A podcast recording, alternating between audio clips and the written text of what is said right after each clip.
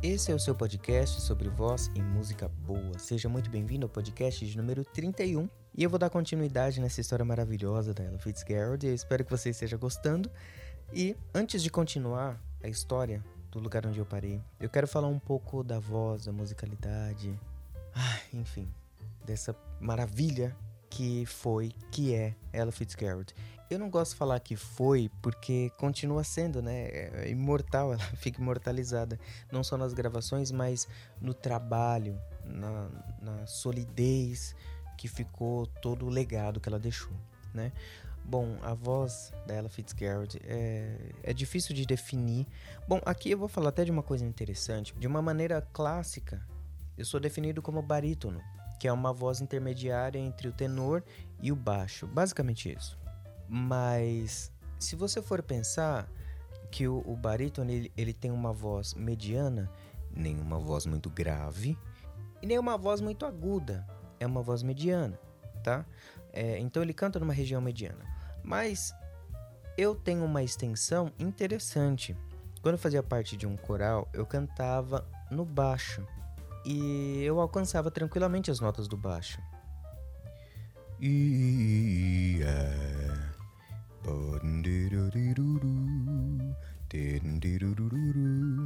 então eu tenho essa facilidade de cantar as notas graves, mas também eu tenho alguns agudos interessantes.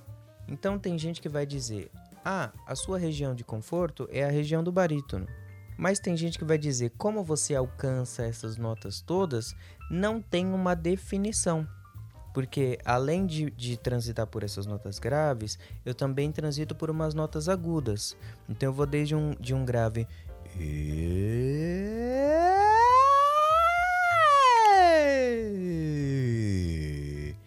Então, por alcançar todas essas notas, inclusive algumas regiões de soprano, é difícil definir, colocar um, um, uma divisão. Olha, aqui você é tal voz. Então existem essas duas, esses dois segmentos.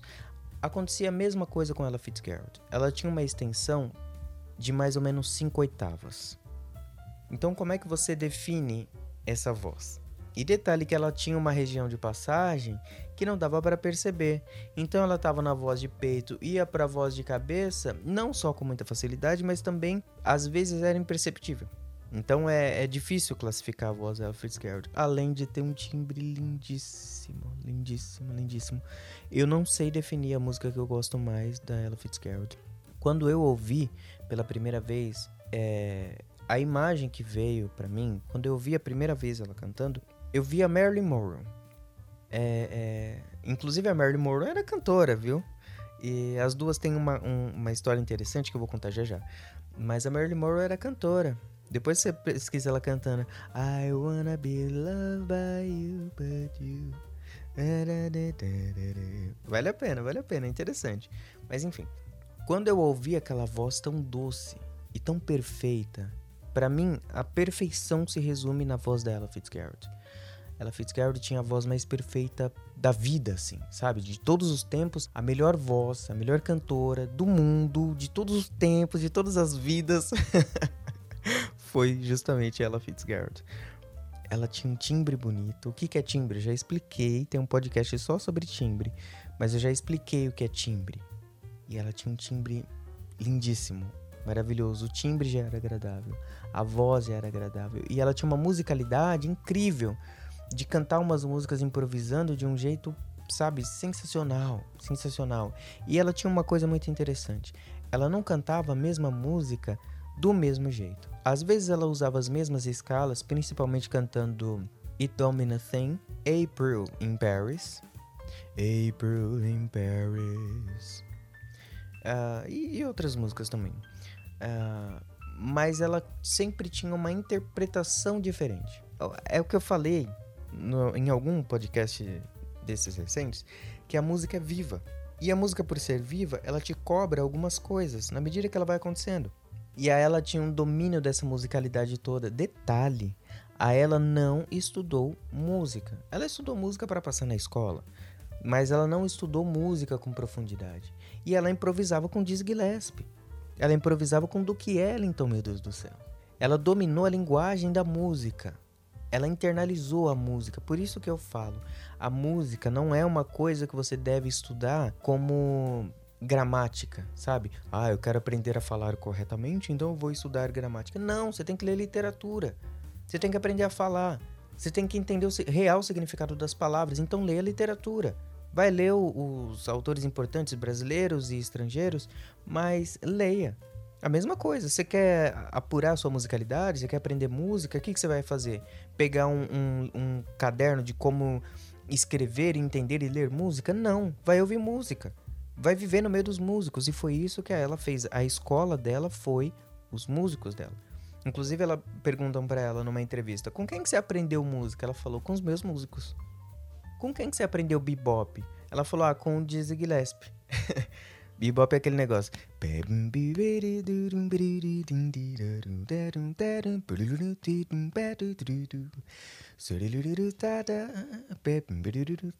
Essa, essa parada, essa frescura toda. Isso tudo se chama bebop. Tem uma diferença entre bebop e scat. Pelo menos existe isso na minha cabeça.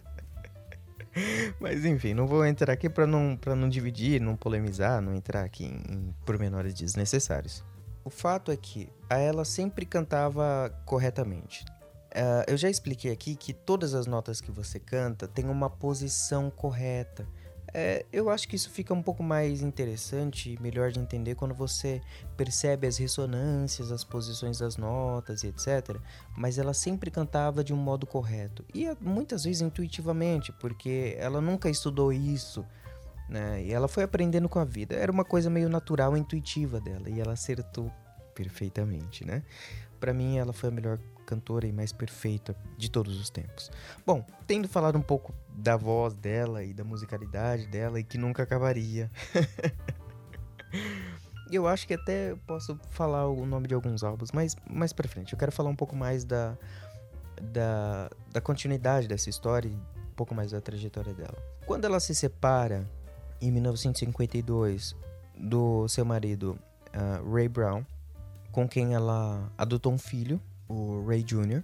Ela continua sua carreira e tem uma história muito interessante que eu tinha falado com a Marilyn Monroe, porque ela disse foi por causa da Marilyn Monroe que eu cantei no Mocambo, que era uma boate muito badalada, muito uh, popular nos anos 50.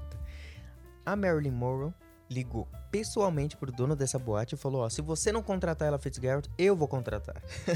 Olha a autoridade, a intimidade e a importância que a Marilyn Monroe tinha para conhecer a dono dessa boate. E aconteceu que ela Fitzgerald foi contratada. Moral da história: ela não, não tocava nesse lugar porque por causa da cor da pele dela. Mas, inclusive tem foto da, da, ela, da Ella Fitzgerald junto com a Marilyn Monroe mas a ela só tocou, só cantou, aliás, uh, nesse lugar e fez essa parceria com esse dono por conta da Marilyn Monroe. Essa, essa boate era tão importante que depois que ela Fitzgerald fez show lá, isso abriu portas para ela tocar em outros lugares, né? Cantar em outros lugares. Só que a ela não sabia dessa história que rolou nos bastidores, né? Uh, a ela cantou lá naturalmente, sem saber do dedinho da Marilyn Monroe nessa história toda. E aí ela continua a sua carreira, continua a sua vida, uh, se apresentando, fazendo inúmeros shows, viajou muito, muito, muito para muitos países, gravou em muitos países. Ela fez parcerias muito importantes e muito interessantes. Ela cantou, tem um songbook dela, que é um álbum, cantando as músicas do Tom Jobim. Uh, desde muito cedo, 1950, é, 1940 e pouco, ela já estava cantando músicas do Tom Jobim. Músicas muito interessantes. E eu fiquei espantadíssimo. Inclusive, tem uma apresentação dela cantando Samba de uma Nota Só, em 1969, no Festival Montreux. Meu Deus do céu. É uma das coisas mais impressionantes que eu já vi na minha vida. O show já tinha acabado e aí o pessoal ficou gritando e aplaudindo ela até que ela voltou do camarim. E aí ela agradeceu, recebeu flores e tal, não sei o que tem esse vídeo no YouTube. E aí ela falou, não, o que, que a gente vai fazer? O que, que a gente vai fazer? Vamos fazer alguma coisa do blues? Vamos fazer alguma coisa do blues? vamos lá, vamos, vamos fazer, vamos fazer? Ela começa a improvisar. Meu Deus do céu. Aquilo é, é uma aula de música de alguém que nunca estudou música. Tá? Isso aí corrobora com tudo que eu falei anteriormente, etc, etc, etc. Mas enfim, uma das parcerias muito importantes que ela fez também foi com o Armstrong, uh, com Duke Ellington. É obrigatório ouvir, tem um álbum ao vivo e me parece pelas gravações que foi uma coisa meio que improvisada. Ah, ela tá aqui, chama ela para cantar. É, é obrigatório ouvir isso. Ella Fitzgerald e Duke Ellington. Ella Fitzgerald e Joey Pass, que é um guitarrista, um guitarrista careca. Marav vale muito a pena conhecer o trabalho do Joey Pass, mas ouça Ella Fitzgerald e Joey Pass juntos. Inclusive tem, tem dois DVDs no duas gravações, né? No YouTube. Vale a pena, vale muito a pena conhecer esse trabalho. Ella Fitzgerald e o Oscar Peterson também foi uma parceria muito importante. Pesquise por todos os DVDs da Ella Fitzgerald no, no YouTube, tá? Para ver a, a evolução. Olha, eu acho que tudo que ela fez foi perfeito. Eu tenho algumas críticas com esse álbum que ela cantou músicas do Tom Jobim. Eu não gostei dos arranjos. Eu acho que ela merecia uh, arranjos muito melhores, tá? A la Frank Sinatra, tá? Porque o Frank Sinatra cantando as músicas do, do Tom Jobim não tem para ninguém. Eu acho que ela merecia não menos do que aquilo. Ou se ela Fitzgerald cantando Summer Times, que foi um hino. E vale muito, muito, muito, muito a pena ouvir isso. Mas eu vou deixar aqui dois álbuns que são muito importantes para mim, que para mim uh, um, um dos álbuns da minha vida é ela com o, o Lou Armstrong, onde nesse álbum tem Moonlight in Vermont, é uma das coisas mais bonitas que eu já ouvi na vida. A letra é lindíssima e poxa, tem uma outra música também incrível chamada In Sentimental Mood que ela canta é uma música, é um tema do Duke Ellington, com, Duke Ellington com Joe Contrain. Meu, ela cantando isso é, é de chorar, é de chorar. Enfim, ouça isso, isso é maravilhoso, é obrigatório. E mais pro fim da vida, a Ella Fitzgerald cantou até até muito velhinha, já com a voz com pouca projeção, a língua um pouco dura. Você vê os cantores um pouco mais velhos, as pessoas um pouco mais velhas, a língua fica dura e sem, sem muito movimento, né? Então ela já não conseguia fazer todos aqueles skats e todos aqueles bebops.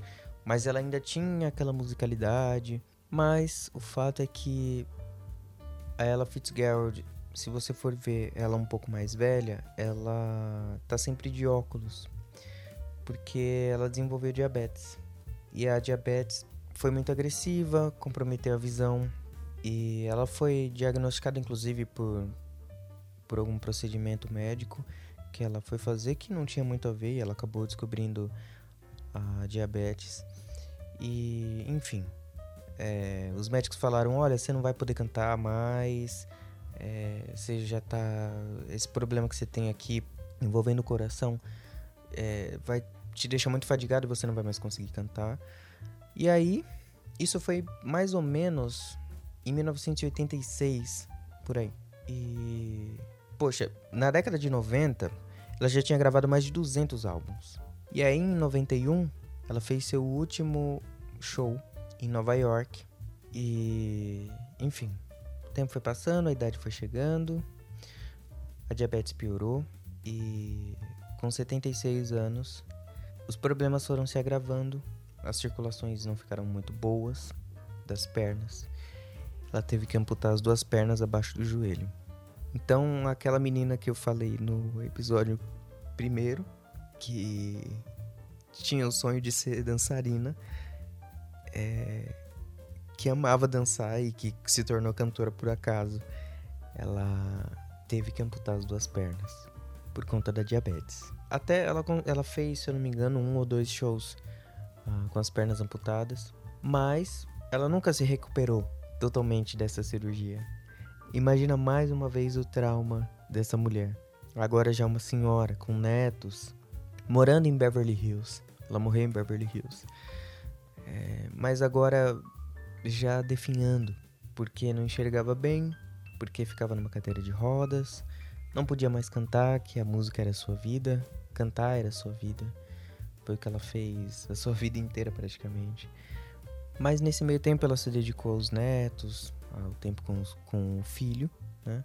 E tem uma frase muito bonita que ela disse nesse, nesse período que emociona muito. Ela disse: Eu só quero sentir o cheiro do vento, ouvir os pássaros e ouvir a Alice sorrindo. Alice é a neta dela, que era uma criancinha na época. Bom, ela Fitzgerald morre. Ela Fitzgerald morre em 1996 e deixou um buraco que provavelmente nunca vai ser preenchido na música. Eu acho que todo cantor, de verdade, de verdade, é, seja homem, seja mulher, tem que ter como escola ela Fitzgerald.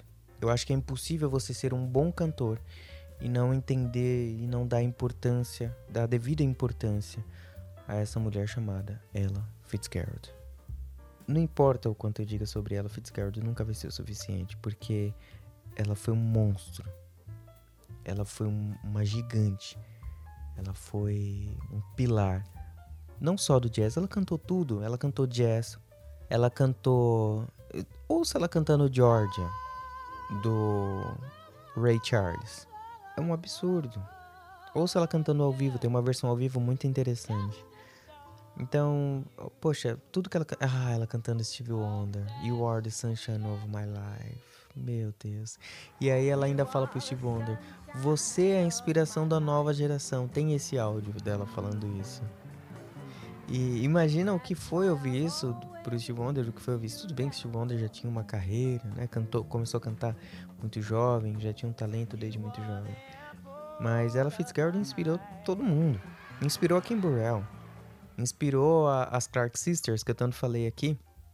Eu fiz um vídeo falando da Dorinda, que eu fiz uma música para ela. E, poxa, inspirou o Steve Wonder. Já tá bom, né? Já, já é o suficiente, né? E muitos outros instrumentistas de jazz que ela convivia ali. Ela gravou com Frank Sinatra, ela gravou com, com Lou Armstrong, ela gravou com muita gente importante, com muita gente boa. E o legado que ela deixa é um monumento e poder e ter acesso a tudo isso, poder ouvir tudo isso é, é impagável, é impagável. Eu acho que se eu conseguir fazer você ouvir uma música dela Fitzgerald, eu, eu olha, eu já fico numa alegria assim imensa, imensa, porque é um presente poder ouvir a voz dessa mulher. Enfim, eu espero que você tenha gostado desses podcasts e que tenha sido de alguma importância e que você tenha aprendido alguma coisa, enfim, enfim.